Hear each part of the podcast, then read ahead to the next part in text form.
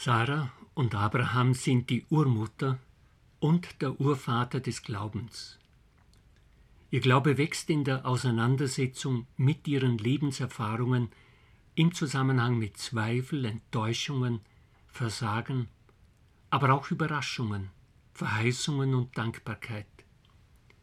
Es bleibt ein Glaube mit offenen Fragen, ein Herantasten an das Geheimnis Gottes. Jeder Podcast versucht jeweils einen besonderen Aspekt ihres Glaubens zu erschließen. Die Gedanken wollen Anregungen zum Weiterdenken geben.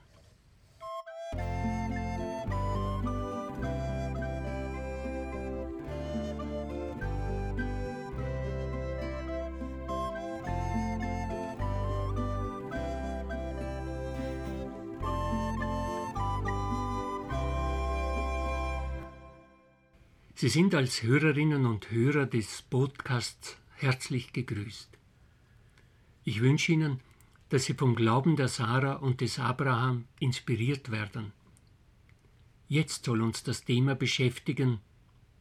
Mit Abraham und Sarah fängt Gott neu an. Menschen, die hoch hinaus wollen, fallen tief.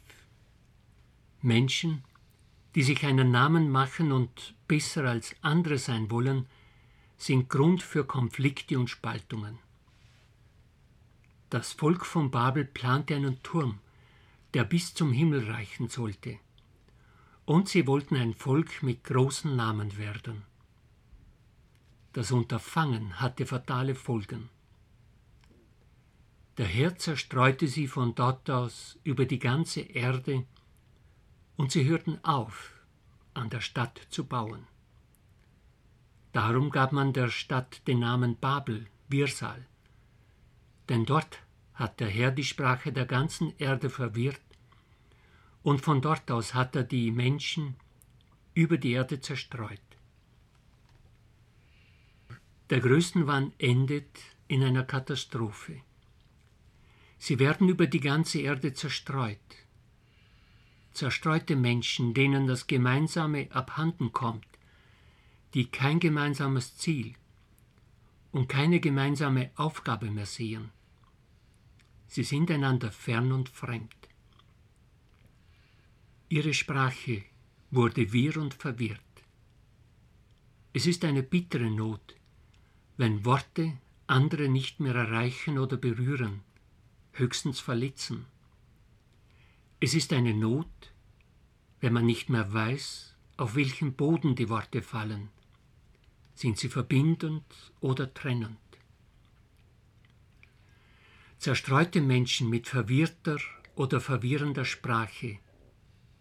Es widerspricht völlig der ursprünglichen Absicht Gottes, dessen erste Rede lautet, es ist nicht gut, dass der Mensch allein bleibt.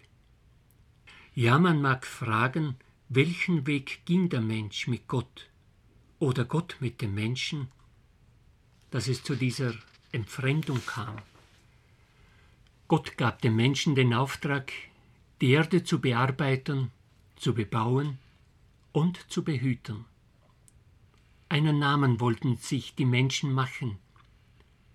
Der Name, den sie von Gott hatten, genügt ihnen nicht mehr. Nicht nur die Erde wollten sie bearbeiten, sondern einen Turm bis zum Himmel bauen. Die Erd- bzw. die Bodenhaftung ging verloren. Es wuchs ein Streben nach oben bis ins Unermessliche. Gott sah das Treiben der Menschen. Er weiß um die Gefahren, die ein solches Vorhaben mit sich bringt. Menschen werden überfordert, ausgebauert. Mit jedem Meter in die Höhe steigt die Einsturzgefahr.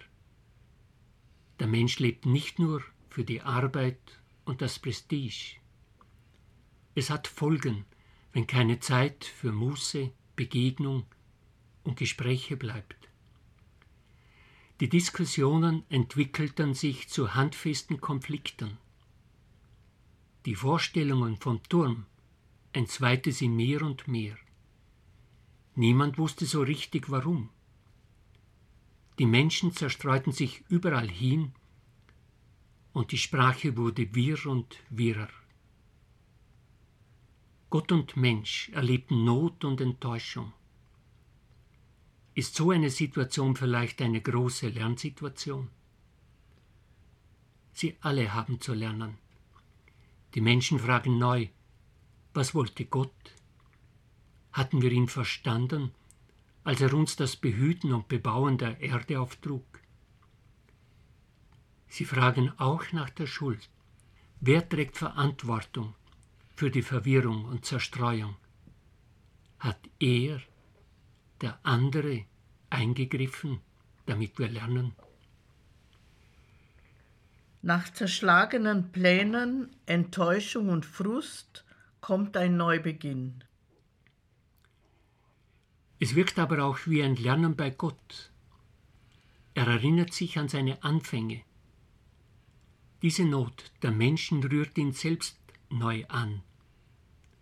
Sie ist für ihn Anlass, die Stimme zu erheben. Die Not wird zum Ruf Gottes und rührt die Menschen an.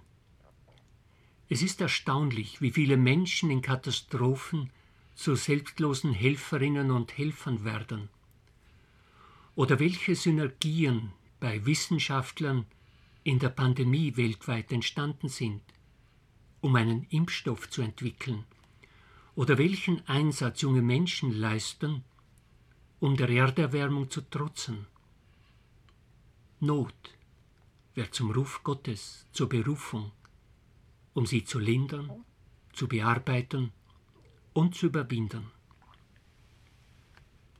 Zerstreut und verwirrt waren die Menschen.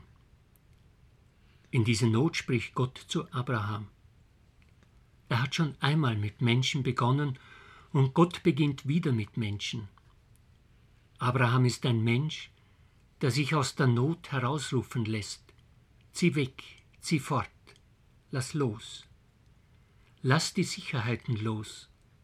Vaterland, Verwandtschaft, Vaterhaus. Wolle nicht gerade diese Dinge Halt bieten, wenn man Gemeinschaft, Wohlergehen, Heimat und Sicherheit sucht? Es muss nicht wundern, dass nur wenige mit Abraham mitgehen. Abraham hört den Ruf des Loslassens. Er vernimmt zugleich Zusagen, die ihm Kraft für seinen Schritt geben. Ich werde deinen Namen groß machen. Es muss nochmals betont werden, Gott wird seinen Namen groß machen, nicht er selbst muss es tun, wie die Menschen beim Turmbau zu Babel noch dachten. Der Herr führt ihn auch in ein neues Land und wird ihn zu einem großen Volk machen. Und Gott wird Abraham segnen. Er wird ihm auf seinem Lebensweg gut sein. Abraham ist vom Herrn gerufen, eine völlig neue Lebenshaltung anzunehmen, nämlich sich beschenken zu lassen. Der Herr wird für ihn sorgen, ihm in allen Höhen und Tiefen Halt sein und menschliche Größe schenken. Der Ruf Gottes ist mit einem wichtigen Auftrag verbunden. Du sollst ein Segen sein, den Menschen einfach in jeder Situation gut sein, ihnen Gutes zukommen lassen. Die Lebensgeschichte des Abraham erzählt, wie sehr Abraham daran arbeitet, den Menschen zum Segen zu werden. Sie erzählt ebenso, dass Abraham den Auftrag manchmal gefährdet, so zum Beispiel in Ägypten als er Sarah als Schwester und nicht als seine Frau dem Pharao vorstellt. Gleiches tut er bei Abimelech in Gerar. Abraham ist gerufen, den Menschen zum Segen zu sein. Er hält bei Lot daran fest, der bei der Teilung die fruchtbare Ebene wählte und den Abraham ins Gebirge verbannte. Obwohl Abraham den Kürzeren gezogen hatte, kämpft er Lot frei. Er tritt sogar bei Gott für ihn ein. Zum Segensein verbietet jedes Rachenehmen oder Vergeltungsdenken. Es verbietet ebenso, jemanden Böses oder Schlechtes zu gönnen. Wer zum Segen sein will, ist bereit, an den Fehlern zu arbeiten, sich nicht von Ängsten treiben zu lassen, bei Versagen neu anzufangen, die eigene Unvollkommenheit und die anderer anzunehmen, immer wieder die innere Mitte zu suchen und bei all dem sich immer neu zu fragen, wie kann ich zum Segen sein? Es ist nicht gut, dass der Mensch allein bleibt. Das Alleinsein schwindet, wenn Menschen einander zum Segen sind. Abraham und Sarah haben sich auf diesen Weg rufen lassen, haben für diesen Weg gearbeitet und sind ihn gegangen.